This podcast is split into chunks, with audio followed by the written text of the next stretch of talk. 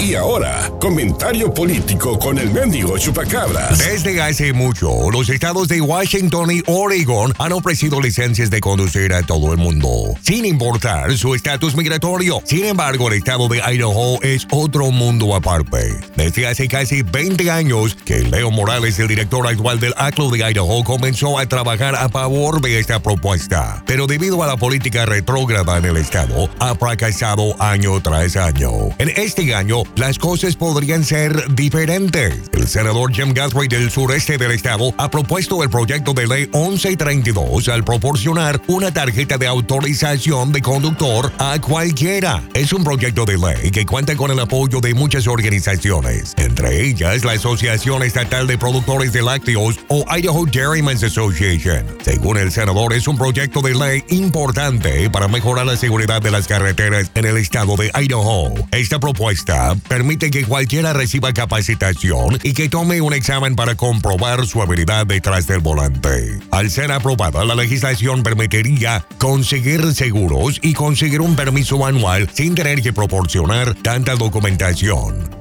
El patrocinador de este plan, el senador Jim Guthrie, afirma que los estudios de otros estados demuestran que al hacer esto, estamos minimizando los accidentes y los choques en las carreteras y por ende estamos fomentando una seguridad generalizada para todos en la carretera. Un estudio de la Oficina de Evaluaciones de Desempeño, u OPE en inglés, que fue supervisado por miembros de la legislatura del estado, revela que los accidentes con conductores sin licencia son tres veces más mortales que los accidentes accidentes con conductores con licencia. El reclamo promedio por daños a la propiedad que involucra a un conductor sin licencia es 22 mil dólares más alto que los reclamos que involucran a un conductor con licencia. Los conductores sin licencia tienen 9.5 veces más probabilidades de darse a la fuga de la escena de un accidente fatal. Las personas que desean obtener una tarjeta de autorización del conductor deberán proporcionar un comprobante de agua o servicio eléctrico para corroborar su residencia